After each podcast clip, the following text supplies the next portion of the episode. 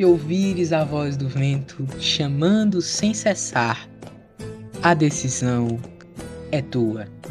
Né? Sim, hoje a gente vai falar sobre aquilo que é o sentido da nossa vida espiritual e em qualquer outro aspecto da nossa vida também. Né? Hoje, Voz Solitária, não tão solitária assim, vai falar sobre vocação.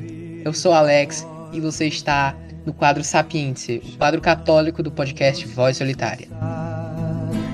Se ouvires a voz do tempo mandando esperar. E bom, pra gente começar, voltamos aqui naquele esquema da semana passada, né? Semana passada não, porque já passou bem duas semanas. Mas a gente vai voltar naquele esquema que a gente gravou no outro final de semana, né? Temos mais gente aqui hoje e hoje a gente vai falar sobre vocação, né? O que é, que é vocação? Como é que a gente sente chamado de Deus na nossa vida? Mas antes eu tenho que apresentar quem tá aqui com a gente, né? E como o intuito disso aqui, desde que a gente definiu na última vez, é ser uma cópia do Santa Zoeira, inclusive K2, abraço aí, amigão, se você ouvir esse episódio, né? Mas, é, como o intuito é ser uma cópia do Santa Zoeira, né? Vamos apresentar na ordem. Primeiro eu queria chamar ele, o nosso pseudo-seminarista, né, Riquelme? E aí, tudo bom?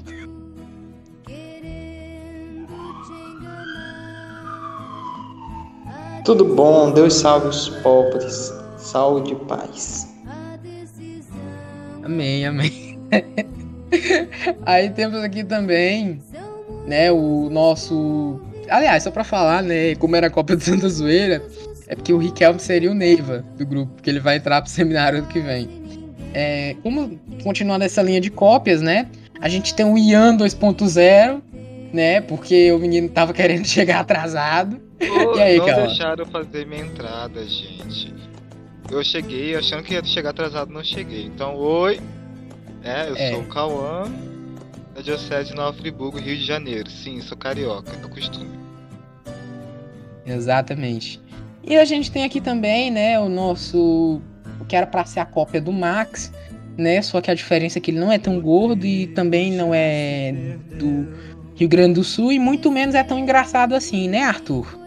Mas aí, como é que tá a vida? Fala aí. Valha, meu Deus do céu. E aí, gente, tudo bom? Eu sou o Arthur, aqui, né, falando do, da Arquidiocese de, de Pouso Alegre, né? É isso, vocacionado, né, para a vida religiosa. Tudo bom com vocês? E é isso, eu não sou muito engraçado não mesmo, mas eu consigo rebater as heresias, é nóis. E é isso aí, agora mas nós é temos... DL, isso importa. e é isso aí, agora nós temos ele, ele que quer chegar ali aos pés do, do mestre de toda opressão, né? É a opressão 2.0. Fala aí, Matheus. Olha, isso é de fato verdade, pois bem, aqui estamos novamente Prazer aí para quem não me conhece, Matheus, do último, do último podcast, que ficou falando lá as famosas opiniões contraditórias. Mas novamente estamos aqui agora para falar de vocação. Eu não conheço muito do Santa Zoeira ou do K2 para poder fazer referência, mas é isso aí, firma, tamo aí. É isso aí, inclusive recomendo que vocês ouçam Santa Zoeira para vocês entenderem as referências, entendeu? Por que, que eu, por, inclusive, por que, que eu chamei o, o Mateus de quase mestre da opressão. É, falta só ele fazer a faculdade de história que tá tudo bem. Enfim, é isso aí, gente. Hoje a gente vai falar sobre vocação, né? E o que é vocação?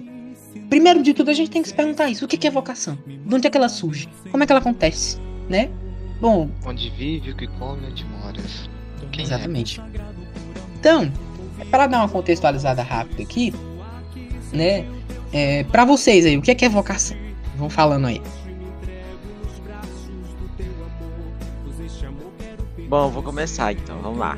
Vocação para mim, para minha nobre pessoa, eu acho que vocação, acho não, tenho a certeza que vocação é um chamado. É um chamado que você sente aos poucos, sabe? Quando você é criança, você sente, ah, mamãe, eu quero ser padre, sabe? É aquela voz que te chama, sabe?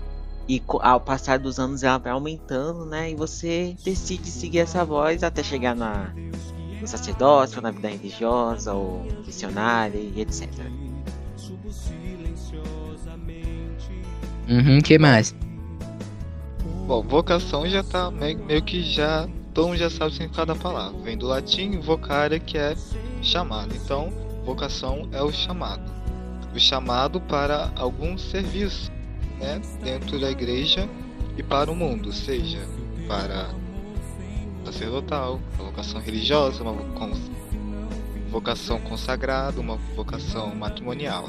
Né? Então, a vocação, como já diz a palavra, é um chamado que Deus vai usar da gente, né, de cada pessoa, para fazer a sua vontade, né, para seguir a sua missão. Exatamente. E vocação para mim é primeiramente se doar pelo outro, né? Em qualquer aspecto da nossa vida, quando a gente é chamado, seja para o matrimônio, seja para o sacerdócio, seja para a vida religiosa, o doar-se ao outro está no centro. O esposo se doa à sua mulher, a mulher se doa ao seu esposo, o padre se doa à igreja, o religioso se doa aos pobres e por aí se vai. Então, para mim, vocação é essa doação por inteiro, de coração, um chamado que não é, é firmado no sentimentalismo, mas firmado, na verdade, nas ações pelos menos né, favorecidos ou nas ações para os nossos companheiros, para os nossos irmãos, para os nossos parentes, entre outras coisas. Eu me esqueci agora que é mais as Agora falta o Matheus. É, agora só para dar aquela finalizada e ao mesmo tempo fazer a primeira citação bíblica aqui da firma. A carta de São Paulo aos Coríntios, a primeira carta, diz em relação ao corpo, que é aquela famosa passagem: Vós sois o corpo de Cristo, assim como um olho não pode ser a boca, a boca não pode ser a orelha, a orelha não pode ser um braço, cada um tem o seu aspecto, mas formam unidos um só corpo. E este é o corpo de Cristo que é a igreja. Somos parte desta igreja e cada um temos uma função em específico. Essa função é a vocação, é o dom que Deus nos dá, justamente fazendo aquele paralelo com a parábola da, do talento, que Deus nos dá um talento, nos dá este dom. O que é o dom? É justamente uma graça que ele proporciona para que a gente possa cumprir na terra o plano que ele pediu. Seja para a vocação religiosa, uma contemplação, um amor, uma dedicação maior, seja pelo, pelo sacerdócio, justamente para disponibilizar os sacramentos, viver a Santa Missa, ou para nós leigos mesmo, podendo, podendo participar justamente da vida na igreja e principalmente o matrimônio. Com isso, nós temos essas três principais vertentes, que é o que Deus nos dá de dom, que é o dom principal, e com ele todas as graças necessárias para a nossa santificação ao longo do tempo. Então, esse, na minha opinião, é a minha visão sobre a vocação. É este dom de Deus que ele dá a cada um na igreja para que cada um seja uma parte da igreja, um pedacinho, para que execute a função que foi criado para ser, mas que não execute separado do corpo, que é o corpo espiritual e físico, que somos nós, igreja. Mas é exatamente isso. Vocação né? Agora juntando tudo, vocação é, como todo mundo disse aqui, né? Uh, o vocare, o chamado, né? Deus nos chama, Deus nos convida, assim como Ele convidou São Pedro e Santo André, né? E Ele diz: Eu vos farei pescadores de homens, né? Como em tantos outros momentos do Evangelho, Nosso Senhor chamou, né? Os outros uh, a seguirem, a seguirem Ele, né? E ele faz esse mesmo chamado. Só que antes da gente falar sobre isso, a gente tem que falar também sobre o que é uma vocação pública, o chamado público de Deus, por assim dizer, né? o chamado que Deus faz a todos nós, como igreja, como é, membros do corpo de Cristo, e o nosso chamado particular. Né? queria só ressaltar essa diferença, que o chamado público, né, o chamado geral a toda a igreja, é o chamado à santidade, o chamado a ser santos como o Pai do céu é santo. Sede santos como vosso Pai do céu é santo. Então, é, muitas das vezes a gente esquece isso. Diante de falar é, ou de procurar sobre uma vocação particular, o chamado particular que Deus nos faz, a gente muitas vezes esquece do chamado à santidade, do chamado a viver realmente uma vida de graça. Né? E isso foi uma coisa que eu comecei a, a perceber, né? Desde, desde agora o retiro vocacional que teve, né? De, um, de uma certa congregação religiosa carmelitana aí, né, Arthur?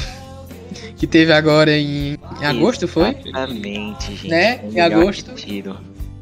Né? Eles tiveram um retiro vocacional no domingo. E um desses fatores que foi muito ressaltado é que a gente tem que primeiro buscar a nossa santidade. Tudo bem, a gente tem que fazer todo o processo de descobrimento vocacional. Se a minha vocação é uma vocação matrimonial, se ela é uma vocação à vida religiosa, se ela é uma vocação à vida sacerdotal ou à vida consagrada. Sim, mas a gente não pode se esquecer de viver primeiramente a santidade, de querer buscar a santidade no nosso atual estado de vida.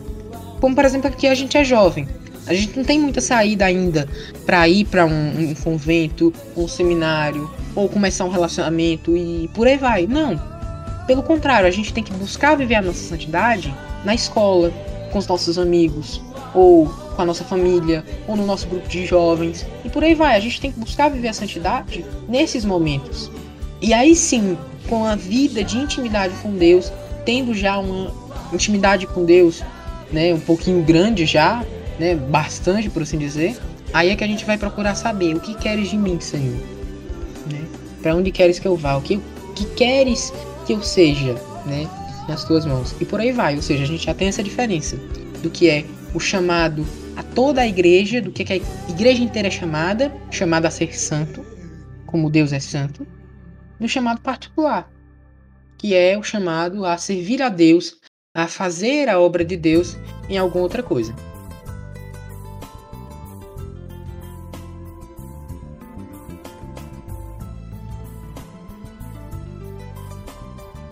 Exatamente, isso daí mesmo, né? Eu só vou dar uma comentada aqui no retiro vocacional, porque eu achei uma parte importante é, do Instituto. Bom, é, eles assim, quando você começa a fazer o vocacional, é, é, eles, eles colocam o seu pé no chão, né? Eles não falam, tipo, olha, é, essa é a sua vocação, que não sei o que, que tudo mais, nossa, parabéns. Não, eles falam, tipo, ó, você está aqui para descobrir a sua vocação esse retiro vocacional que nós estamos fazendo é para dar uma alimentada em você, entendeu? Claro, tem que fazer isso realmente. E tem gente que, que acha que faz o vocacional já vai entrar no instituto. Não, não é isso. Porque quando eu comecei a fazer o irmão, a primeira coisa que o irmão falou para mim foi isso. Ó, você está aqui para poder descobrir a sua vocação. Não quer dizer que a sua vocação é o Instituto Hesed. Aqui é para você poder descobrir, entendeu? É... Então, é, é, é muito bom que se você, se tiver discernimento vocacional, que você é, tenha o pé no chão. Claro que vai ter dias que você vai pensar, nossa, imagina eu entrando com hábito no mosteiro, nossa, que legal. Mas é, é bom você ter sempre o pé no chão. E essas coisas, esses esses sentimentos que nós temos, essas, esses pensamentos são só para poder alimentar a gente. Mas pé no chão é muito bom, tá? E é isso. Bom, continuando o que você estava falando, né? É, quando a gente vai, né, a pessoa começa a te chamar para alguma coisa determinada assim, né? Quando a gente começa a fazer uns encontros vocacionais é para ela realmente descobrir, né, a sua vocação. Tanto que as pessoas podem até pensar assim, né? Muitas pessoas pensam que a pessoa começa a fazer um vocacional para algum, alguma coisa determinada, né? No meu caso, comecei a fazer o vocacional para o seminário diocesano, já saíram me chamando de padre para tudo qualquer lugar, né? Quando você começa a fazer uma experiência vocacional, não significa que você vai né, é, realmente entrar para a comunidade, para o seminário, né, para a vida religiosa, sim. Mas o que a gente tem que lembrar, quando a gente estava falando aqui no começo, é da vocação inicial, na vocação é, universal que todos temos, que é primeiramente ser santo. Né? Tem aqui a passagem de São Paulo, em 1 Coríntios, no capítulo 12, versículo 4, a diversidade de dons, mas um só Espírito os ministérios são diversos.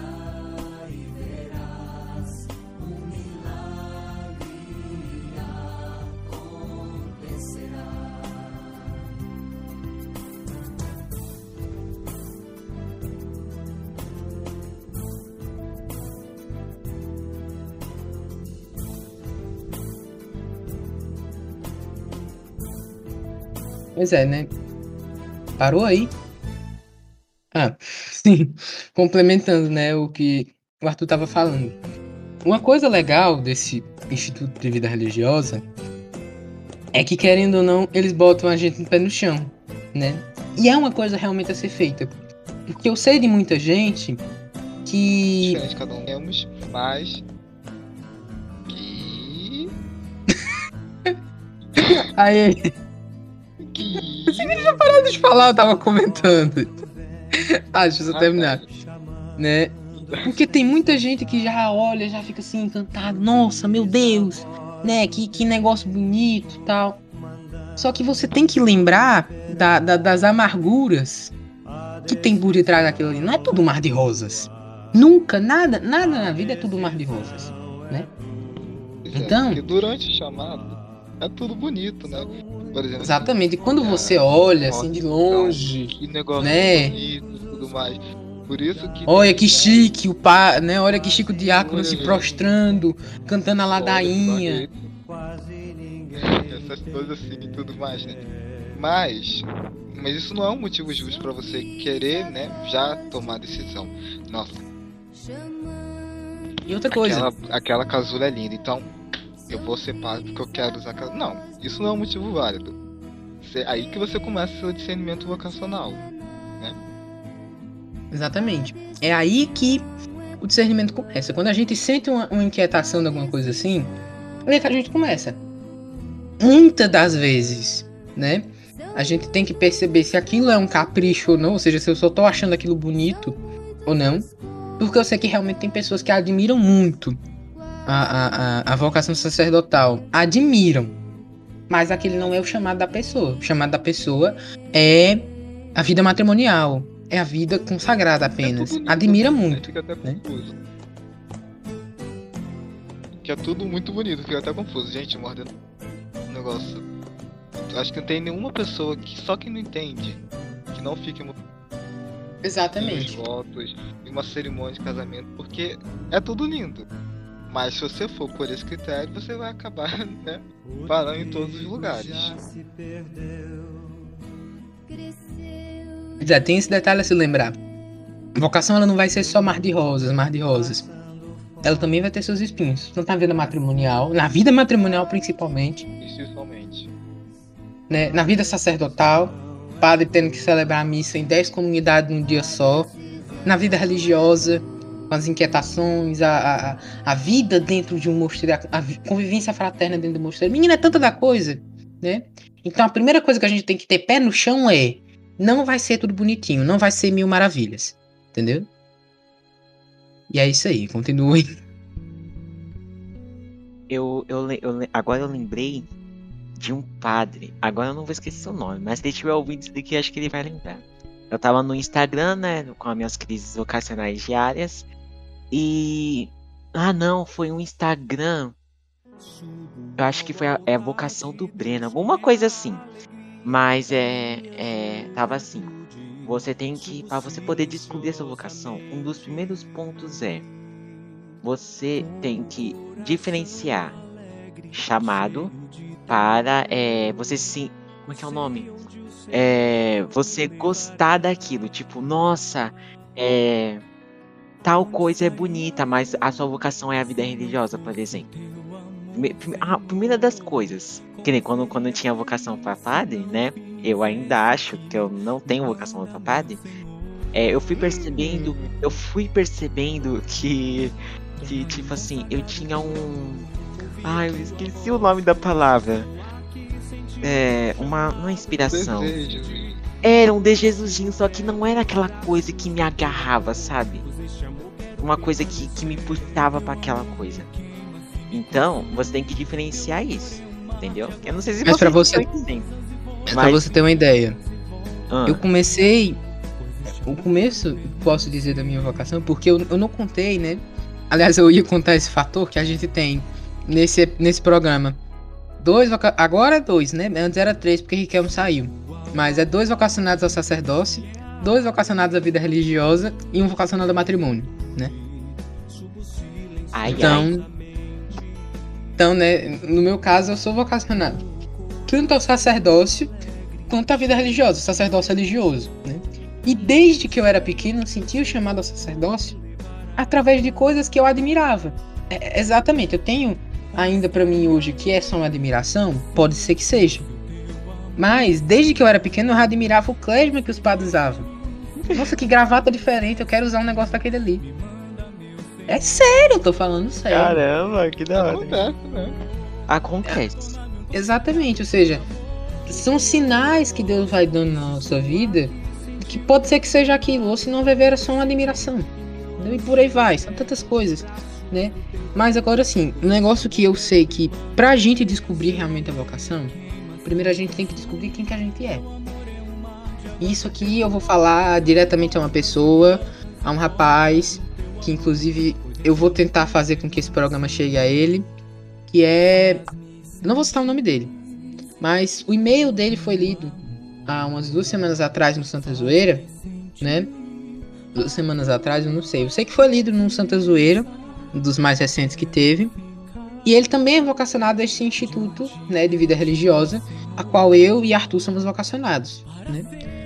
E ele tava nessa confusão, ele tem só 14 anos, ele tava nessa confusão de não saber se é ou se não é, e de querer ir logo, entendeu? Primeira coisa a gente se fazer, nos descobrir. Quando bater essa crise, você se lembra, eu tenho que descobrir, descobrir quem eu sou, é, o que Deus me deu, os dons que Deus me deu, quais são as minhas fragilidades, quais são é, é, as minhas fraquezas e como é que eu posso fortalecer isso, né? E por aí vai. São pontos que a gente vai descobrindo na nossa vida, que é para assim começar a trilhar o chamado à santidade, a trilhar primeiro, o primeiro de todos os chamados, que é o chamado à santidade. Entendeu? Então não adianta de nada ficar nessa de ai, eu quero entrar pro mosteiro, ai, eu quero entrar pro seminário. Se eu não descobrir o que é que eu sou, do que é que eu gosto, do que é que me, eh, eh, do que é que eu me sinto bem, das coisas do mundo que me fazem sentir. É óbvio. Não estou dizendo aqui para ser ninguém fazer é, é, é, pecar, alguma coisa assim, muito pelo contrário. Mas é, faça coisas de pessoas normais. Por exemplo, escute, é, sei lá, MPB. Ou algum tipo de música que é, seja comum ao cotidiano. Que não seja uma música extravagante. Seja né? jovem, seja jovem. Seja jovem, viva a sua juventude. É literalmente isso. Viva a sua juventude pra você matar ela depois. Entendeu? Exatamente. Porque o jovem tem que acabar, o jovem tem que acabar. Tem que Mas primeiro você tem que descobrir a sua juventude. Entendeu? Vivenciar a juventude pra aí sim você renunciar a toda aquela sua juventude. Esse que é o esquema, entendeu? E Eu por aí falar- vai. Eu vou falar um negócio aqui, mas tipo assim. é, essa coisa de viva a sua juventude. Realmente, muita gente fala isso pra mim, certo? É uma coisa muito. Ai, Só que. Tipo, Tem a confusão. Não, eu não sei se é uma. hum, Ó, gente, eu, eu não sei se alguém. Gaguejou, alguém perdeu, ouvindo- gaguejou, perdeu. Exatamente, mas tipo assim, não sei se alguém sente isso mesmo que eu sinto. É... Existem santos, crianças, vou usar o exemplo de Santa Filomena, gente. Ela com 9 anos, 9, 9, 10 anos, ela fez voto de castidade, sim, né? Mas tipo assim, sabe quando você sente a- aquela coisa de sair do mundo rapidamente?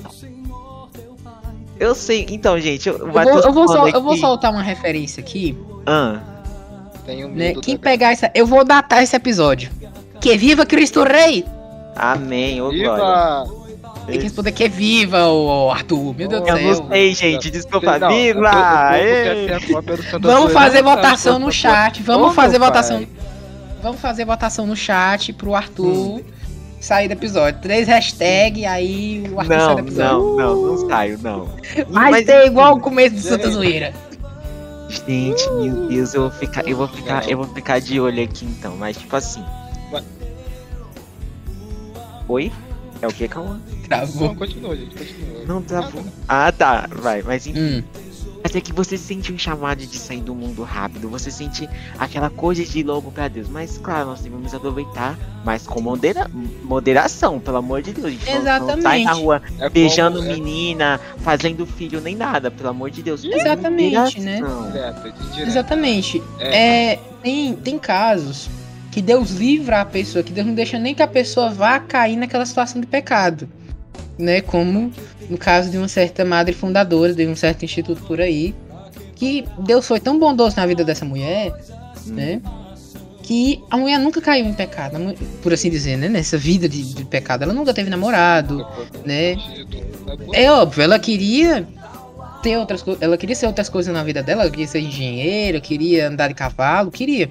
Mas é, Deus não deixou que ela caísse num, num- num abismo dessas coisas mundanas. Obviamente, vai existir esses casos? Vai. Vai. Mas querendo ou não, não é que você não vai viver sua juventude. Entendeu? Uhum. Enfim, fala aí, Calma. E, é, aí fala aí, Cauãzinho, vai. É porque eu, eu, eu vou comentar o que o Arthur disse. Eu já ouvi muitas dessas coisas, né? Não mais quando eu falava. O pessoal, ah, eu acho que eu tô pensando em separar, não sei o que. Ah, mas você é muito novo, você. Literalmente bem assim, você. Olha que a gente da igreja, tá? Você ainda não viveu o mundo. Você ainda não fez isso, você ainda não fez aquilo. Eu ficava assim, aham. Não queria discutir, né? Pra não brigar. Eu ficava assim, aham. Mas assim, você não precisa viver o mundo pra você, né, acertar a sua vocação, pra você Exatamente. Você, por exemplo, assim, muita gente fala assim, já, gente, isso dá um ódio, já vi toda gente falando assim, ah, você tá querendo ser padre, mas nunca namorou pra ver se, pra ver se gosta, porque assim, é preciso, porque qualquer homem sã consciente se namorar, obviamente vai gostar. Senão tem Exatamente. Ainda mais um Ou é um jovem. repolho, ou é um repolho, ou, né? Ah, não, mas ainda, ó, deixa eu explicar aqui pra vocês. Você imagina um cara vocacionado a sacerdócio, a vida religiosa, que ele tem entre 15 e 17 anos, e ele inventa de namorar nessa época. E ele tem, Atrapalha um pouco. não, tipo, atra- além de atrapalhar na vocação, se for a primeira namorada do cara, né, e ele não tiver certos cuidados na relação, provavelmente ele vai querer coisar com ela, né? Que já chega a parte bem obscura do episódio. Deus, né? enfim, né? Vamos Enfim, ou seja, vai, querendo ou não, vai dificultar o chamado? Vai. Se você se sente chamado a um negócio que vai lhe obrigar a viver sem ver aquilo durante todo o resto da sua vida, viver um voto de castidade, por que, que você vai? Entendeu? Pois Agora é, o Matheus tá muito calado, abre a boca, Matheus. Matheus, fala aí, pelo amor de Deus. Não, você mas assim, só vou terminar. Só vou terminar aqui. Hum. Quem que vai viver melhor? É, por exemplo, tem a pessoa X e a pessoa Y. A X tá namorando. A X é vocacionada ao sacerdócio, mas viu assim tá namorando. Aí um mês antes deles entrar no seminário, né, ele ter, a pessoa X termina com a, com a menina. Quem que vai conseguir viver melhor a castidade? A outra pessoa que não namorou ninguém, porque Exatamente. a pessoa vai dar falta, vai sentir mais falta. Se é que. Se é que, né? Porque eu já sei que, que de casais que fazem isso, né? Casais católicos, no caso, que vivem uma experiência de namoro santo, né? Sem a mínima intenção de casar um dia. Né? Como é que pode um negócio desse? É errado. O namoro, de- né, por assim dizer, na igreja, o namoro, ele já é pra casar, já é um negócio que vai pra casar. Então não dá você, você ah não, eu vou namorar pra descobrir se é minha vocação mesmo. Não é. Se, se realmente não for, não vai ser, entendeu? Então é isso aí. Matheus, fala alguma coisa? Tu tá muito calado. É, Matheus, fala aí. É, Olha, eu não tô falando muito aí, porque quem tá discutindo sobre vocação é vocês, né? Porque aí, né, é complicado, né? Esses É dois é o- gostam de ficar, gostam de ficar brigando aí. Ai, meu Deus, o que, que eu faço? É religioso ou é sacerdócio? É, re- é sacerdócio ou religioso? Eu tô só aqui. Eu tô só aqui. eu Tô só escutando, vendo aí essas coisas, tranquilo. Mas Porque- ele tem que falar do seu ponto de vista também, amado. É, é, fala Eu aí. tô só escutando. né? Dá uma, di- dá uma dica para os vocacionados a, a o matrimônio aí, você que é o mestre. E, e, gente, ele fez um livro sobre, a vida, sobre o matrimônio, né? Que eu ainda vou ler. Ainda. Eu, vi, É, eu escrevi um, eu escrevi um pequeno e-book, ou seja, um pequeno guiazinho é falando brabo. sobre todas as vocações.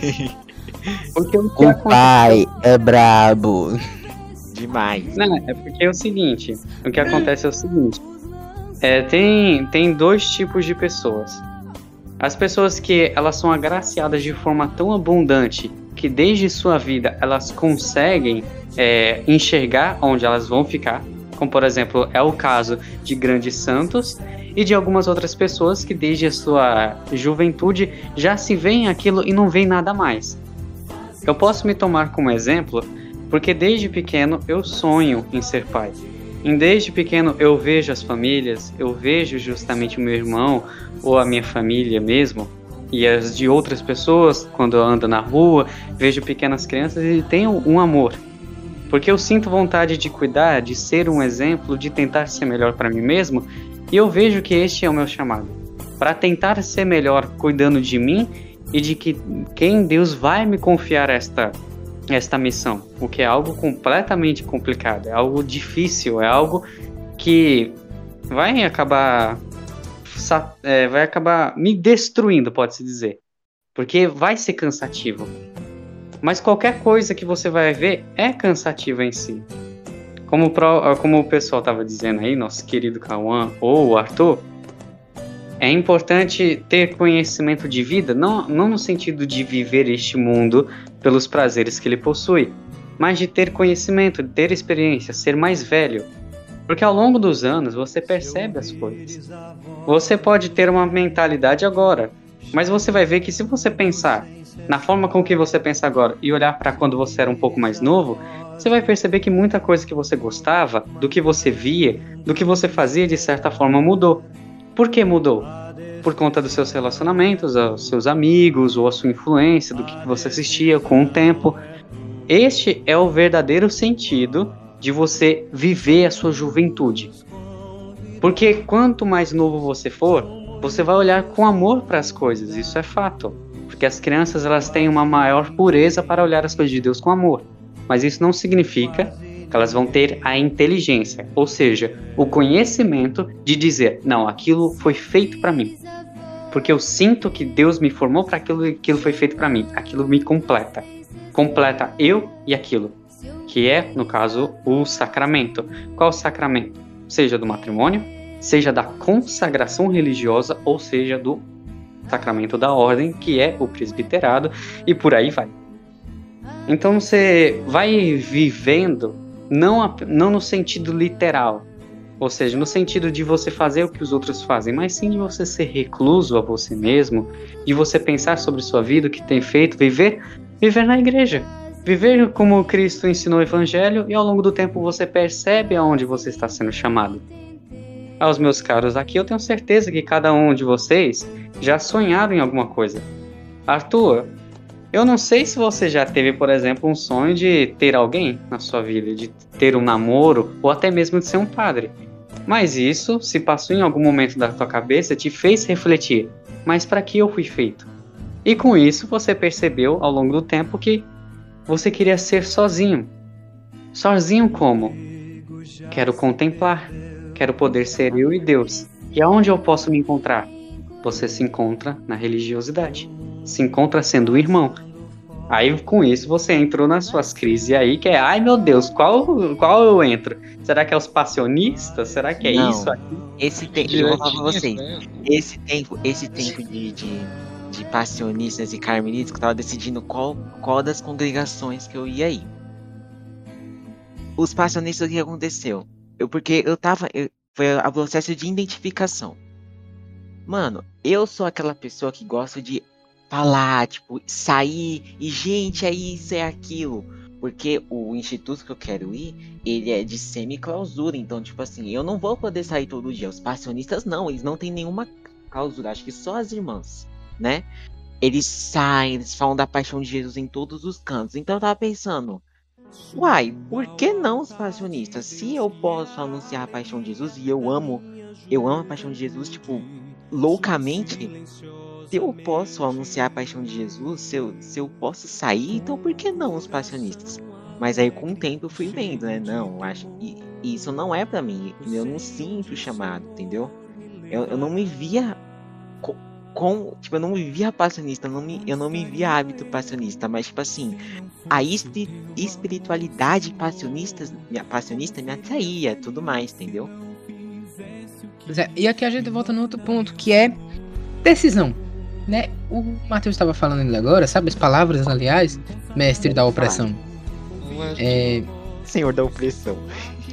é quase me- filhote do mestre da opressão. Enfim, é, a gente tem maturidade, né?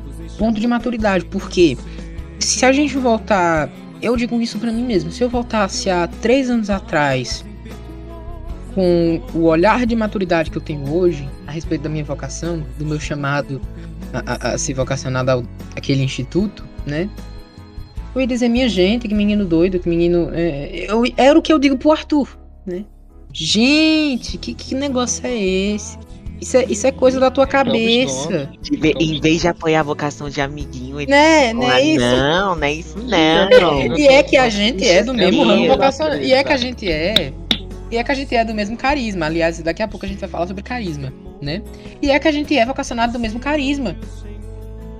Então, se eu voltar, eu olhando pro que o Arthur fala, da maneira que ele fala, da maneira que ele fala de amor responsável, essas coisas assim, eu fico, gente, gente, isso é totalmente eu há três anos atrás. Isso é totalmente eu quando eu não tinha uma maturidade. Eu não tenho maturidade ainda pra falar sobre vocação sobre a minha vocação, obviamente. Mas, né, para dizer, é, é, de afirmar e dizer, não, a minha vocação é a vida religiosa, não. Mas eu tenho mais maturidade agora do que eu tinha três anos atrás para dizer uma coisa dessa. Pra vocês terem ideia, há três anos atrás eu fiz um hábito. Eu pedi pra uma, uma costureira amiga da minha mãe fazer um escapulário, né? Tem foto minha de escapulário, os meninos já viram essa foto com esse escapulário e por aí vai. Entendeu? Tipo, carisma. A foto do carisma. Se lasca bem aí. Né? Então, é, ou seja, a gente vai adquirindo maturidade com o tempo para ir percebendo que não é mais da mesma forma. E aí a gente já começa a ver os sofrimentos, é, é, é, as outras coisas, fora as coisas do mundo mesmo que ainda nos impedem de, de chegar até o, o, centro da vocação, né? Como, por exemplo, formação escolar, que a gente ainda está vivendo essa realidade, né? E por aí vai, são tantas e tantas outras coisas que daqui a três anos, daqui a dois anos, a gente vai olhar para trás e vai dizer: né, Meu Deus, como eu podia ter mudado naquela época, como eu mudei, né? E, e assim vai acontecendo. Ah, deixa o menino falar. Gente, é, é todo o processo de discernimento. Tudo é discernimento. A gente vai, no começo a gente acha um jeito, depois vai amadurecendo. Mas isso aí é de cada um. Cada um vai ser seu tempo. Talvez cada um vai ser diferente. Sabe? Não é porque você, no começo você era desse jeito, ah, me amo. Ah, eu amo esse instituto, não sei o que. que e depois você mudou o pensamento que o outro possa ser assim também. Né? Somos pessoas diferentes. Às vezes não vai ser do mesmo jeito que aconteceu com você com a outra pessoa. Né?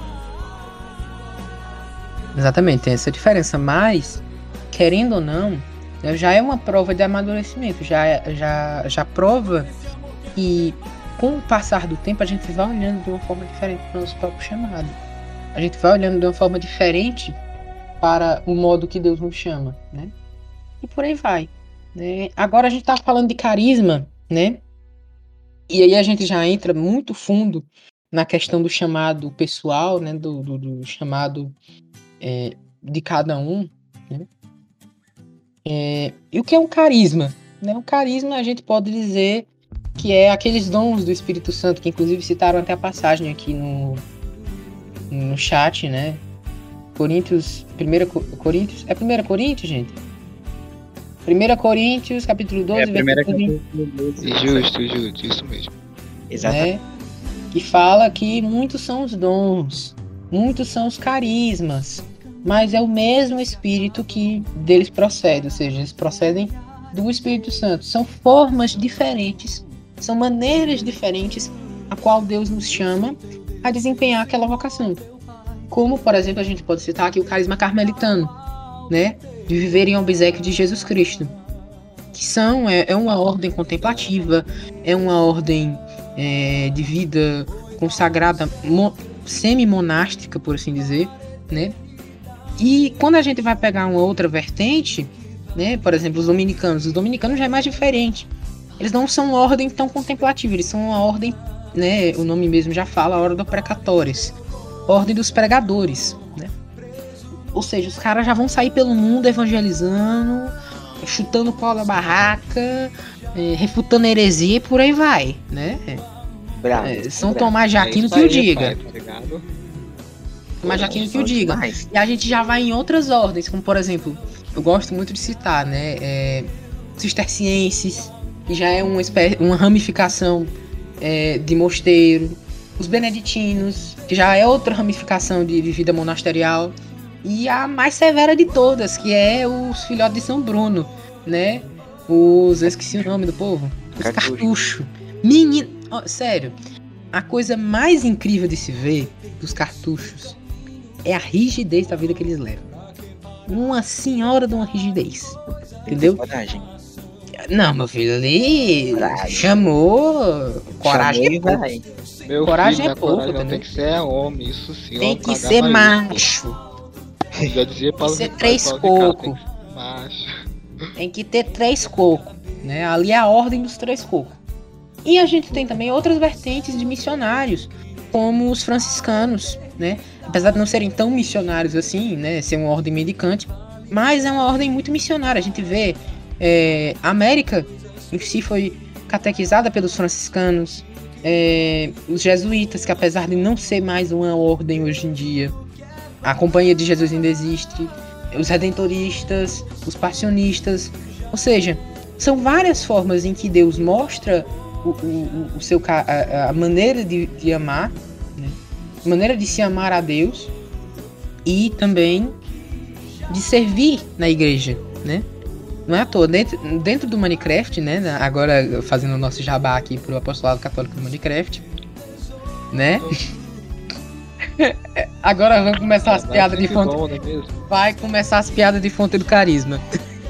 Claro, Né? não vou deixar de fora. né, os carmelitas de Maria Imaculada têm como carisma, né, viver por Cristo com Cristo em Cristo, né, auxiliando a missão do apostolado católico do Minecraft. Então, já é um pequeno exemplo de o que é um carisma, que é uma forma de se amar, de se servir na igreja, né?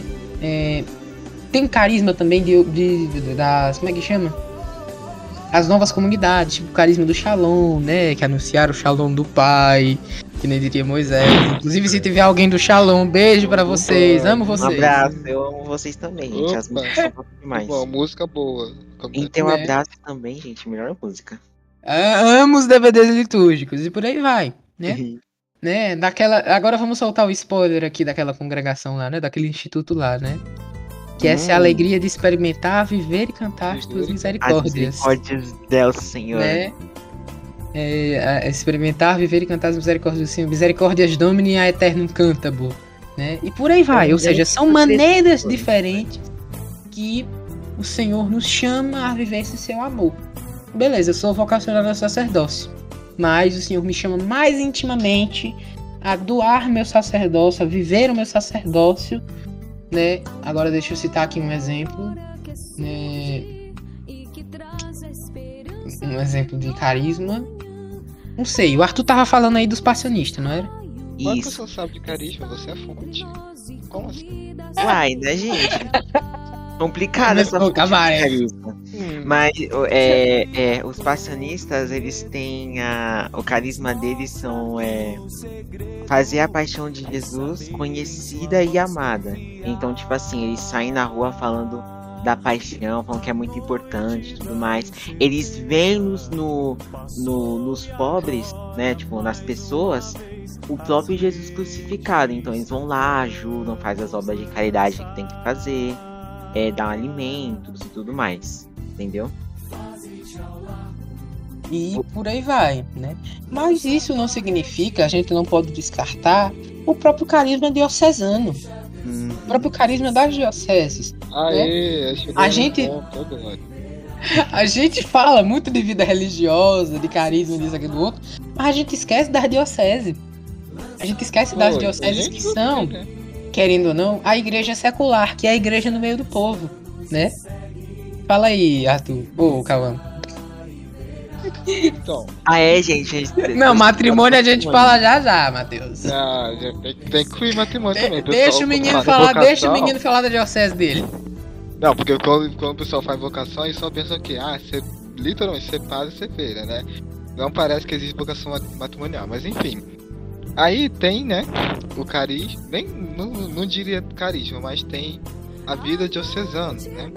Vocação para ser sacerdócio diocesano, que é estar ali mais ao meio do povo, né? Mais, querendo ou mais perto das pessoas do que muitas vezes da- da vida religiosa porque muitos carismas religiosos são de clausura, né?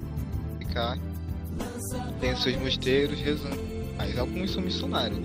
Mas o diocesano já está ali, né? Literalmente circuncisando em volta do povo, né? Ao redor do povo. Então, é tão importante quanto os outros, né?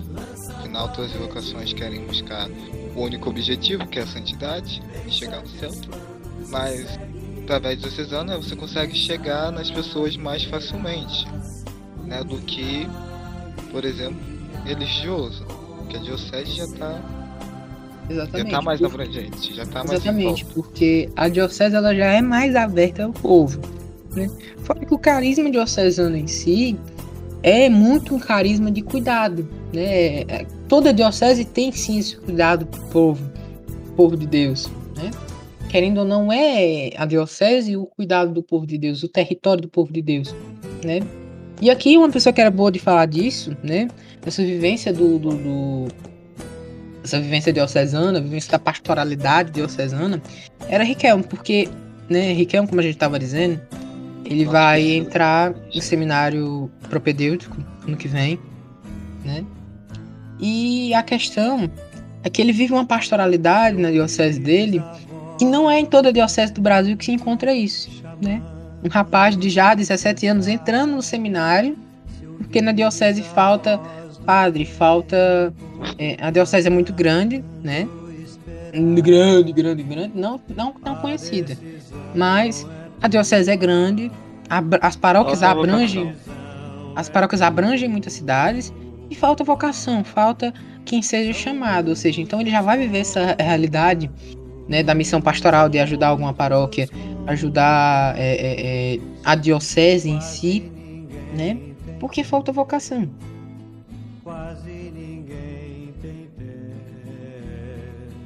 E eu tam- também quero dar uma citada aqui, né?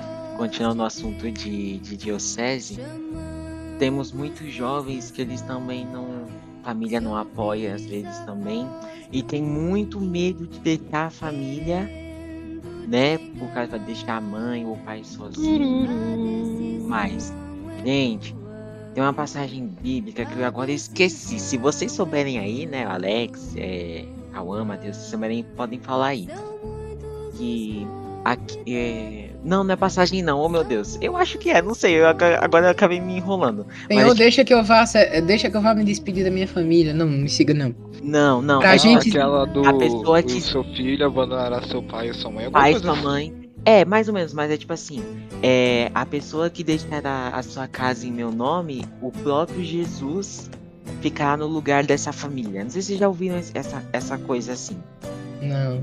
Mas é. ah, eu não sei quem falou isso pra mim. Eu não sei se eu ouvi na Bíblia em algum lugar. Mas se você sair da sua casa, deixar seu pai e sua mãe para viver a vontade de Deus, é o próprio Jesus que vai cuidar dessa família. Então não tenha medo. Inte- Na sim- verdade, né? Ah, pode falar, Matheus. Ô, Alex. Aí a gente já chega naquela fase das renúncias, né? Isso. Porque o próprio Jesus vai falar disso, né? Tem uma certa passagem que fala sobre isso, né? Que ah, é... mas Jesus deixa que eu vá me despedir do meu pai e da minha mãe. Jesus está chamando várias pessoas e ele diz, né? Segue-me.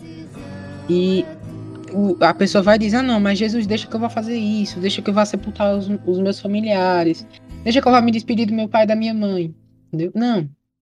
Né? E aí no final da passagem Jesus completa, quem quiser me seguir, renuncie a si mesmo, tome sua cruz e me siga. Ou seja, a gente tem que largar tudo, é dar tudo pelo tudo. Entendeu? É largar pai e mãe para ir seguir aquela vocação, para ir seguir aquela voz que nos chama. Exatamente, deixem os mortos sepultar os mortos, né?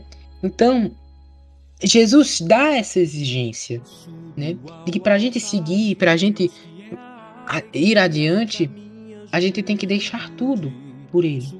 Né? E Ele mesmo vai dizer, né? É, quem deixa tudo por mim tem recompensa maior, alguma coisa assim, se eu não me engano. Mas é uma recompensa maior. Quando nós deixamos tudo para viver por Jesus, pela vontade de Deus, a nossa vida é mil vezes maior. Né? E também tem aquela passagem do Gênesis, né, que diz: o homem deixará seu pai e sua mãe, né, e se ajuntará com sua esposa e por aí vai. Mas enfim, e falando em matrimônio. matrimônio. Alô, alô, é. doutor. É. Alô, alô, Matheus. Opa, opa. Agora, agora, né, para falar do, para falar da vocação mais importante. Deus, o, o que Deus pois uniu, é. o homem nunca separa. Certo? Porque sem essa vocação. E ainda, porque e ainda, vocação, falar que da melhor vocação que é o matrimônio é a melhor, é a mais importante, afinal, ah, quando o, o homem foi criado, a melhor foi criado, também foi criado uma companheira a ele, tá em Gênesis, pode ver lá. Os dois se uniram logo, a primeira vocação que existe é o matrimônio. Mas essa K, Eucaristia, K, K. É, porque foi instituído não, por Jesus Cristo. A primeira. Foi a primeira, não a mais importante, tá bom? Beijinhos. Cara, perguntei. O que, ela, o que, não, o que ela tem de importante é porque sem ela não tem as outras, né? Exatamente. É, tem Aqui já chega, a gente já chega com, com, com, a voadora, né? Ou seja, sem o matrimônio não Pô. tem nenhuma outra vocação. Porque a partir do matrimônio. Fala aí, doutor Lack. Mas, mas enfim, antes, antes de falar sobre essa questão em específico, sobre o, o matrimônio, é importante enfatizar qual é a importância dele. Porque é dele que surge a família, que foi constituída por Deus para que se propague pela terra, crescer e multiplicar-vos. E com isso, Deus prepara a família, que dela nasce justamente em seu seio toda a humanidade, toda a civilização, e principalmente é dela e por meio dela que é santificado as três maiores pessoas que já existiram, que é Deus, o próprio Deus encarnado, a segunda pessoa da Santíssima Trindade, a criatura mais perfeita criada por Deus, que é a Santíssima Virgem Maria, e o maior de todos os santos e santas, que é justamente a lendária Protodulia, que é São José. Dele veio constituído justamente a família, e que dessa sagrada família veio tudo. Pois Cristo instituiu os outros sacramentos, que dele vieram justamente a igreja, na qual Maria e José são mãe e pai da igreja, respectivamente. Então é importante frisar que aos que são vocacionados ao matrimônio e principalmente aos vocacionados ao sacerdócio, indicar e possivelmente aos que forem seguir esta vocação, seja matrimonial ou sacerdotal, uma boa família. Por quê? A boa família, o ato de você ser uma pessoa diferenciada justamente com Cristo, você se moldar, entender a sua vocação e com isso você ser melhor para o seu próximo, que primeiro de todos os próximos é a sua família, você cria um bom ambiente você cria uma boa formação para você mesmo para que você siga durante a sua vida. Aos vocacionados ao matrimônio, isso vai ser perfeito para quando você tiver sua família. E aos padres, quando for instruir a essas famílias. O padre que celebra justamente esse Santíssimo Sacramento, aos que são diretores de casais, é importante entender justamente qual é o conceito da família, de onde ela é estruturada, como manter ela unida, manter o amor que existe entre as famílias para que seja um amor de Deus. Porque é justamente dessas famílias que surgem os santos. Você pode perceber, por exemplo, temos diversos, diversos exemplos de santos que eram familiares. Vamos, vamos pegar aqui um exemplo simples, um e o mais básico de todos: Santa Mônica Santo Agostinho. Santa Mônica rezando sempre pelo seu filho, pelo grande amor da vida dela, que era sua criancinha, chorava e chorava muito, porque Agostinho vivia na devassidão, tanto que ele teve um filho com uma prostituta. Ele teve um filho com ela, se casou com ela e após a morte dela simplesmente continuou a vagar pelo mundo tentando procurar uma felicidade até se converter. E com isso, devido às orações de sua mãe, Santo Agostinho foi convertido. Pela morte do seu filho, decidiu seguir o que Deus havia chamado a ele, que era o sacerdócio. E com isso ele se tornou padre e bispo de Hipona. Você pode ver que a família é muito associada, porque é da família que nasce tudo, é da família que gera tudo. Jesus Cristo veio de uma família. Ele poderia ter se encarnado de qualquer forma, mas ele quis mostrar o quão importante é a família, porque dela nasce tudo. Outro exemplo aí que os nossos queridos amigos Arthur e nosso Alex vão saber muito bem falar é do nosso querido São Martim e Santa Zélia, pais de Santa Teresinha do Menino Jesus, a tão querida, a tão querida florzinha do Carmelo, que teve pais que fizeram de tudo por ela, que viveram em uma época terrível para a França, justamente um dos períodos da Revolução Francesa, chegando no final, começo das monarquias, o Império Napoleônico, mais ou menos naquela região, mais ou menos naquela época e região. E vocês sabem muito bem o quão importante eles foram para a família Santa Teresinha. Porque ela viveu a sua infância, a forma com que ela viveu, perdendo seus irmãos, irmãs, tendo a sua irmã mais velha como inspiração, sua mãe como inspiração, e com isso ela quis viver o amor. E como ela poderia viver o amor? Através do chamado dela, que era este amor ao famoso amado, como diz aí nosso querido Arthur, negócio de falar do amor esponsal. Mas é justamente a parte da família que ela aprendeu isso. Aprendeu a amar a Cristo porque os pais da família que ela foi gerada passou esse ensinamento. Então, do matrimônio, que é, na minha opinião é o começo de tudo, e realmente é o começo de tudo, do matrimônio surge todos os santos. Porque dele justamente se gera a alma, se gera aquela criancinha que Deus vai e coloca o dom. E com isso ela desenvolve e vai para a vocação que ela foi chamada. Seja o laicato, ou seja, ela também ser do matrimônio ou ser celibatária, aos religiosos, aos padres, tanto os freis quanto os diocesanos, e assim a toda a igreja. Porque essa é uma das coisas que eu queria falar, não sei se vocês vão dar continuidade, mas que, independente de sua vocação, você vai saber dela. Rezando, buscando a Deus, mais próximo dele você vê os planos dele. Você entende que aquilo foi feito para você. E você entrando na sua vocação, que é justamente participando dela, participando da sua vida com Deus, vai ser muito mais fácil para você se santificar. Você estar com Deus, você entender como você pode se entregar com amor, com fidelidade, com obediência e assim se santificar até o fim último do ser humano, que é a felicidade Exatamente. eterna. Esta aqui é Era Então o fim de toda, o fim de todas as vocações é isso. É chegar ao céu.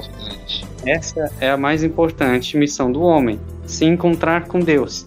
E através das vocações, ou seja, através dos diferentes instrumentos que Deus nos disponibi- disponibiliza e nos faz daquela forma, a gente chega nessa vocação final. exatamente. Aí a gente Então é volta, importante ter essa diferenciação. E a gente volta naquilo que eu tava falando no começo. Do primeiro chamado à vida do homem, que é o chamado à vida da santidade. De nada adianta eu ser um padre. De nada adianta eu ser um religioso, uma religiosa. De nada adianta eu ser um negro consagrado, celibatário. De nada adianta eu ser um pai, uma mãe de família. Se eu não tenho uma intimidade com Deus. Se eu não tenho um- uma vida espiritual bem alicerçada, bem formada, uma vida, é, é, uma vida de oração, uma vida de contato, de comunhão com Deus grande, a ponto de ali naquela comunhão com Deus eu saber aproveitar e saber guiar a minha própria vocação. Porque se a gente ouve a voz de Deus, é sinal de que a gente está perto dele. Como é que nós chegamos perto de Deus? Através da oração. Através da vida de oração, de uma vida de escuta, de ouvir a palavra de Deus, de uma vida de comunhão, uma vida de confissão frequente. Ou seja, não nos desgarrarmos de Deus por nada. Né? E assim viver mais perfeitamente a fidelidade à vocação, a fidelidade ao chamado que ele nos faz, todos os dias. A fidelidade a este chamado que ele nos faz todos os dias. E continuando aquilo que o Mateus estava falando, né? O matrimônio ele é o berço de todas as vocações. Porque através da vocação matrimonial, é através da consumação do matrimônio, que é nas núpcias, né, que é no ato conjugal, é onde vai nascer os novos cristãos, é onde vão nascer os novos sacerdotes, as novas religiosas, os novos religiosos, as novas famílias, né, os novos casais e por aí vai. É uma sequência que Deus mesmo nos dá a fazer e com isso gerar mais santos, gerar mais vocações.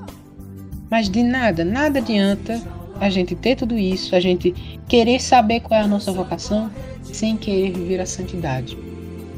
Viver a santidade dentro da nossa vocação. Viver a santidade dentro daquilo que Deus nos chama. E é isso. Agora a gente para para aquele momento de reflexão do episódio. E eu viro para você, querido ouvinte, digo: procure né, restabelecer o seu contato com Deus, né, a, sua comunica a, a sua comunhão com Deus hoje. Não deixe para amanhã, não deixe para o mês que vem, não deixe para a próxima segunda-feira. Comece hoje, no dia que você está ouvindo esse episódio.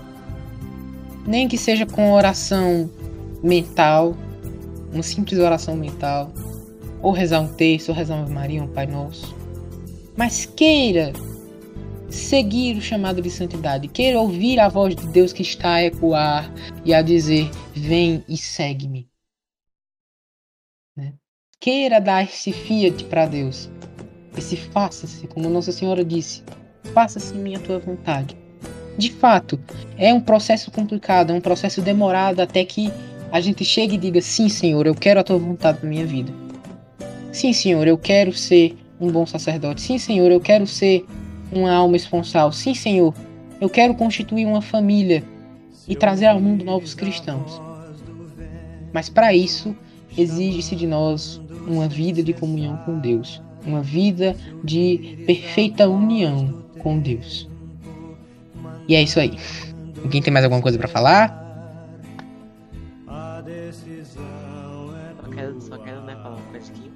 É, se algum pai ou mãe estiver ouvindo aqui e e não querem deixar por algum motivo seu filho, sua filha. Toma vergonha na cara.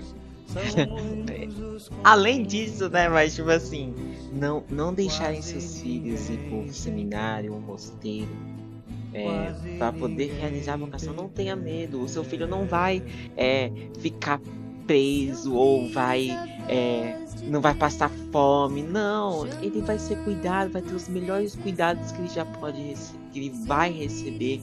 Os irmãos ou os irmãos, as irmãs ou os seminaristas vão receber ele bem. Ele vai ficar bem. Quando você for visitar ele no seminário, no convento, você vai ver o sorriso do seu filho. Vai, vai ser a melhor coisa que você vai Mas aí, ó. Ih, Matheus, cala a boca. Eu não vou nem, eu vou, não vou nem dizer nada. Não. Eu não vou, eu não vou nem dizer nada porque uma certa. Não, não vou dizer não, vou dizer não porque o processo vem. Mas, né? Primeira coisa que eu digo em relação a isso aí, uma coisa que a, uma tia minha dizia muito, né? Que ela, ela sempre disse quando eu era menor, ô oh, meu filho, não, não queira deixar de ser padre, não. Na nossa família tem tanta coisa ruim. Né? Ela dizia, tem, tem rapariga, tem tem um bocado de coisa. Tem, rapariga, tem tudo. Ladrão, traficante, tem tudo. Mas não tem um padre. Então, né, aqui eu deixo a minha mensagem a, a, a, um responsável, algum pai, uma mãe que estiver ouvindo esse episódio. Não tenha medo de entregar o seu filho nas mãos de Deus. Olha, o gesto mais bonito que a gente vê numa ordenação sacerdotal é quando, após a unção das mãos do neo sacerdote, ele vai até a mãe, ou ao pai, ou algum parente, e esse parente desamarra as mãos do neo sacerdote. Geralmente é a mãe. E os pais, né, a mãe e o pai recebem essa primeira bênção do filho, né? E geralmente é a mãe que guarda o lenço que uniu as mãos do sacerdote, para que quando ela faleça, ela seja enterrada com aquele lenço. E quando ela for para o seu juízo particular, ela apresente aquele lenço dizendo: "Tá aqui, Jesus. É, é tipo um, um, um, passe card, de dizer assim, tá aqui, eu apresento, eu te dei meu filho.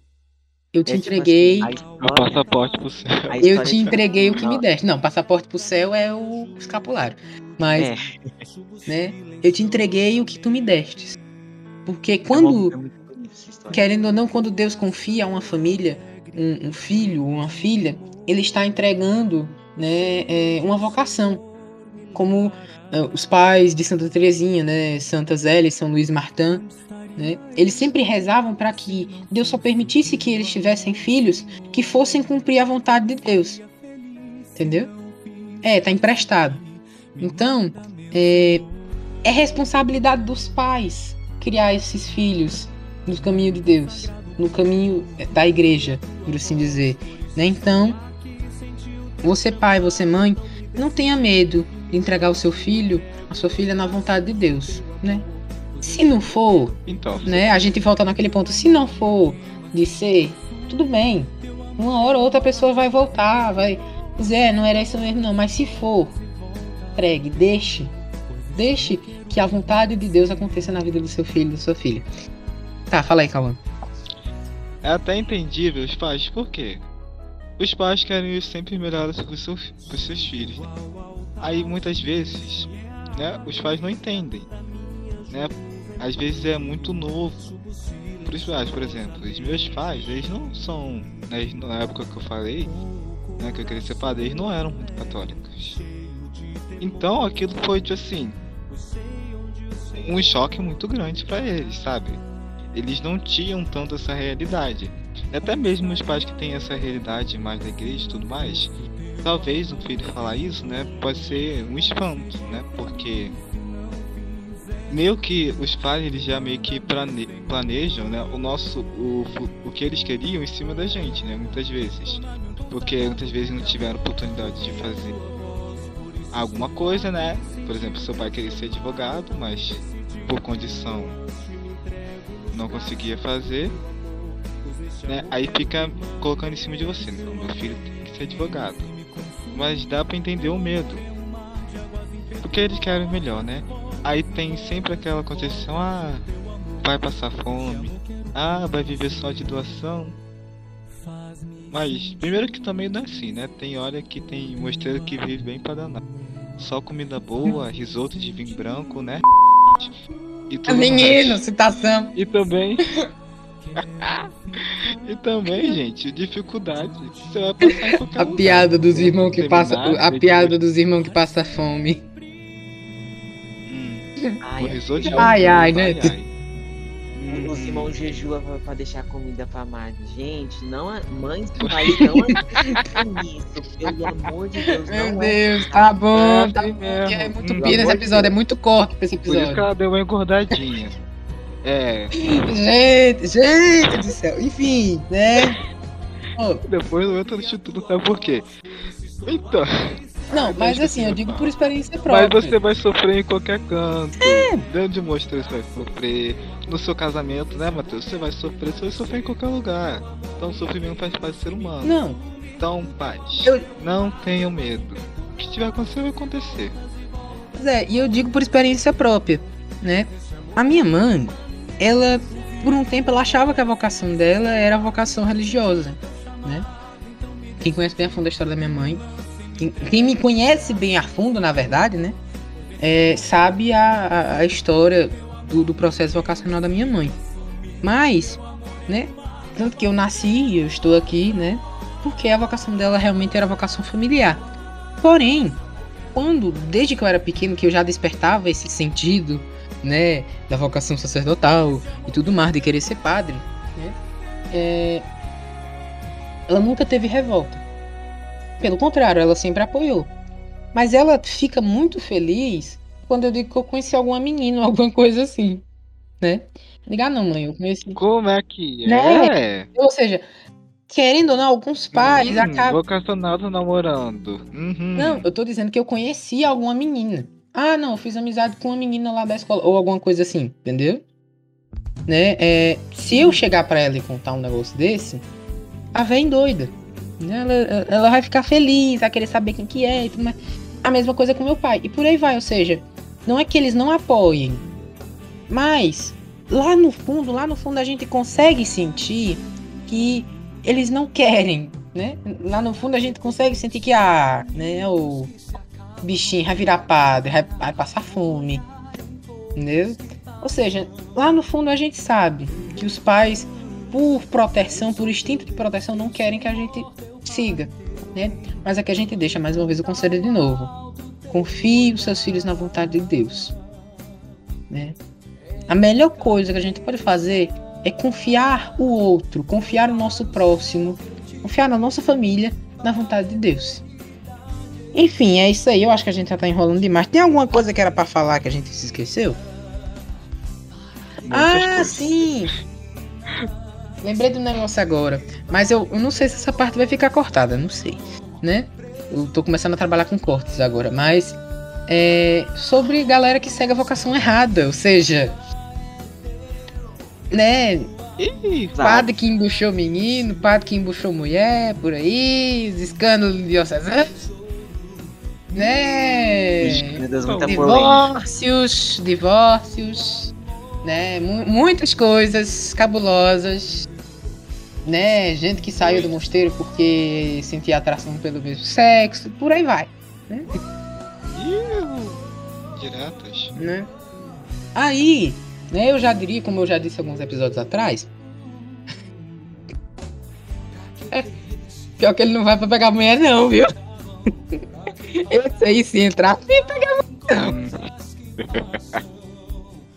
ai. isso aqui. E, mas, mas falando sério, uma, da- uma das coisas mais importantes justamente para a decisão da vocação é, como eu havia dito, essa, essa, essa passagem que você tem que ter a vida, pela vida, de você ser mais velho, entender o valor do que, que você está fazendo, porque é um pecado gravíssimo justamente você entrar em uma vocação, não porque você é chamado a ela, mas porque você tem desejo e você quer realizar aquilo que o seu coração pede. Se o seu coração tá pedindo, por exemplo, você seguir é. algum caminho que não é para você seguir, só por conta de um egozinho que você tem, é literalmente você se autocondenar. Exatamente. Tá E aqui a a vida de gente volta. E aqui a gente Não, volta naquele negócio de discernimento, né? Isso. A gente tem que fazer um baita discernimento antes de dizer pautadamente, afirmadamente que a vocação é aquilo. Não, entendeu? Eu sei que cada caso é um caso. Mas E- muito, da, é muito dos casos. Porque eu sei de casos de padres que infelizmente caíram na desgraça de quebrar o voto do celibato, né? Por causa que viviam uma outra situação depois de ordenado, né? Sei de muitos que já no seminário mesmo já sentiram um despertar de outras coisas, né? Inclu- Principalmente por homens. Que infelizmente isso acontece. É uma coisa que a gente como igreja não pode negar, né? Acontece, acontece. Mas o que é que a gente volta? Na despreparação. Muitas das vezes, quando isso acontece, é porque foi uma decisão né, tomada por emoção. Não foi uma decisão tomada, uma determinada decisão. Não. Foi uma decisão emocionada. Sim, Uma tem decisão que ser uma, de deci- uma emoção. decisão racional também. Exatamente. Claro, baseada na fé, porque né, você vai trabalhar com a fé. Exatamente, isso que eu tô falando, a maioria das coisas que eu falei são tudo dos meus vocacionais. Tem que ser uma decisão racional, eh, logicamente. É, como é que você vai né, fazer uma coisa que você não tem aptidão pra isso, sabe? Se você não tem as coisas racionais necessárias para exercer aquela vocação. Não tem sentido, né? Então tem que ser uma decisão sim racional. É, e não é nem, não é nem a questão da, da decisão racional, de você saber se você tá apto para aquilo ou não. É a questão da emoção. Porque eu sei de pessoas que é, acham que são vocacionadas aquilo, só que é só emoção. É só a emoção do momento. Quando dá dois, três meses depois, a pessoa tava falando vivendo em outra coisa. Entendeu? Só que não. É, se, quando é realmente uma vocação, você vai viver aquilo na sua vida constantemente. Aquele aspecto vai rondar a sua vida inteira. Já quando é um negócio de emoção, já é outra coisa.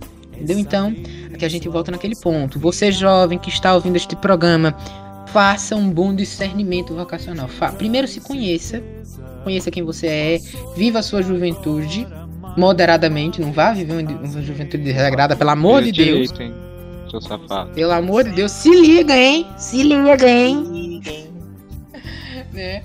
Tem um diretor espiritual também, recomendo que tenha um diretor espiritual. principalmente tem um diretor espiritual. É uma coisa que nós, agora do Voz Solitário, vamos procurar fazer, né? Um diretor espiritual para nós, porque a cabaré tá rolando solto aqui. Já vai... Só esse episódio aqui já vai rolar uns Pois 30 é. cortes. Então, né, a gente precisa de alguém pra representar a casa. É, né? Alô, alô, Pato Samuel. Gente, do céu, eu não conheço nenhum padre aqui, eu sou novo aqui. Menino, mas agora eu vou ser sincero, essa parte aqui vai ser cortada, tá bom? Mas eu acho que se Pato Samuel ouvisse isso aqui, ele ia mandar a gente. Ok, Por quê? Por quê, gente? Enfim. Provavelmente não, Vai ter, vai ter uma cartinha, vai ter uma cartinha de cada padre mandando pra cada bispo de cada di- arquidiocese, diocese que a gente tem. Meu É, Deus! As notas ainda, falam. cartas para serem mandadas. diocese. Arquidiocese de Fortaleza. De Rio de Janeiro. E Arquidiocese de... Cala a boca. Isso, manda pro Rio, não manda pro Friburgo, não. É, E Arquidiocese Tipo, que o padre vai ficar puto com a gente? Eu não mandei ele cortar o cabelo, não mandei o padre Samuel cortar o cabelo, ele não vai ficar bravo com a gente. Ele cortou o cabelo? Você tem que... Alex, Deveria. isso coisa, viu? Pelo amor de Deus. Que Não, menino, vai ter muita parte cortada. Se- tem- Tenha calma, vai ter muito corte. Proibidão. Uhum. Aliás, né? Aliás, se, se daqui a pouco vira o nosso proibidão, gente. É isso. Gente, meu Deus do céu, não. Não, não, vira não, vira não. Mas é isso. Né? É, tem mais alguma coisa que eu tenho que falar? Eu acho que não. É. Ah, Esqueci tudo. A gente já falou tudo que tinha que falar. Já falou. Já falou, ah, tá bom. Falta o, o nosso querido apostado A propaganda. do Minecraft. Pois é, né, amiguinho? Então, agora é hora da propaganda. Você quer dar uma aprofundada mais na sua vocação? Né? Eis aqui uma sugestão, né? Se você tiver tempo, liberdade, né?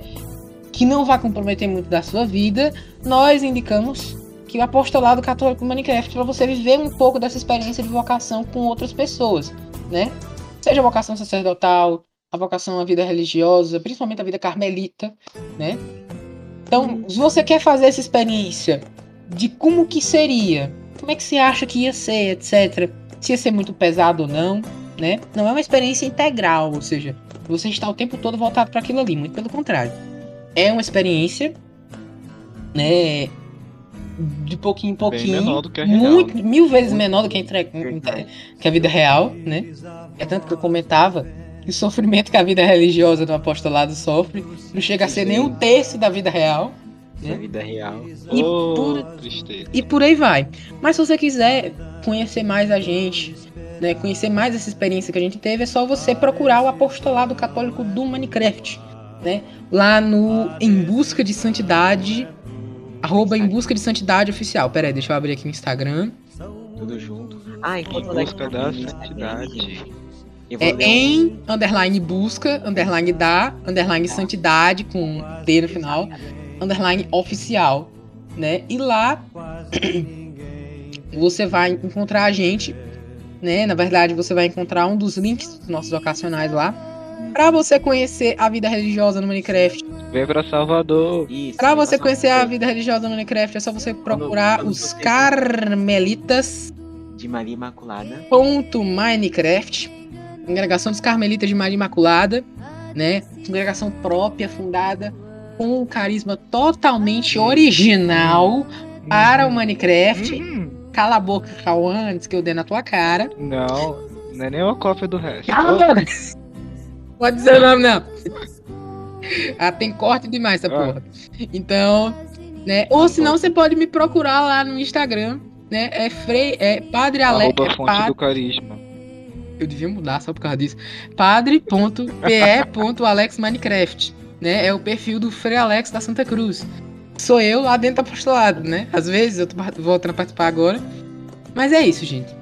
Se você tem alguma dúvida, ou quer mandar um comentário a esse episódio, né? Alguma coisa assim, manda ou no nosso Instagram, podcast.voz, arroba podcast.voz, ou você manda no nosso e-mail. Nosso e-mail que é o vozsolitária.vs.gmail.com. Deixa eu repetir de novo. Voz solitária. Não, tem que cantar. Não, tem que cantar. Cantar não, porque não tem ritmo não lê. cantar. A gente Vai, vai, vou canta puxar o ritmo e-mail, a gente canta arroba. Ah, Não Qual- tem qual- ritmo. Qual, qual, qual é o Instagram mesmo? É arroba podcast.voz. Né? Mas do, do, do, do e-mail é incantável. Não tem como cantar o e-mail. Já tava pensando nisso hoje, né? Nossa, vamos cantar o e-mail? Vamos ser realmente a cópia do Santa Zoeira? Só que não tem como cantar o e-mail. Mas aí é esse, vozsolitária.vs arroba gmail.com né? arroba gmail.com E é isso. Iu. É isso aí. É. né? Vamos lá, é isso aí. Se você gostou, manda pra mais pessoas. Manda pros vocacionados, né? Eu queria dizer também pros meninos do Santos Zoeira que se eles estiverem ouvindo esse episódio, se eles lerem o meu e-mail, né? Muito obrigado, tá bom? É isso aí. E... Leia o meu Não processa a gente. Não É, processa a gente, por favor. Eu ia meter um vem em mim processo, mas não. Ney, Me segue no Instagram. hashtag fica mar, hash- hashtag fica max, hashtag Neiva volta pro seminário e para Samuel me dá um Não, livro. peraí, vamos, não, peraí, vamos, vamos fechar esse episódio aqui com chave de ouro. Hum. O Neiva saiu do seminário? E a pergunta vai ficar no ar e é isso aí. Muito obrigado por ouvir o nosso episódio de hoje. Até daqui a duas semanas. Falou! E salve Maria!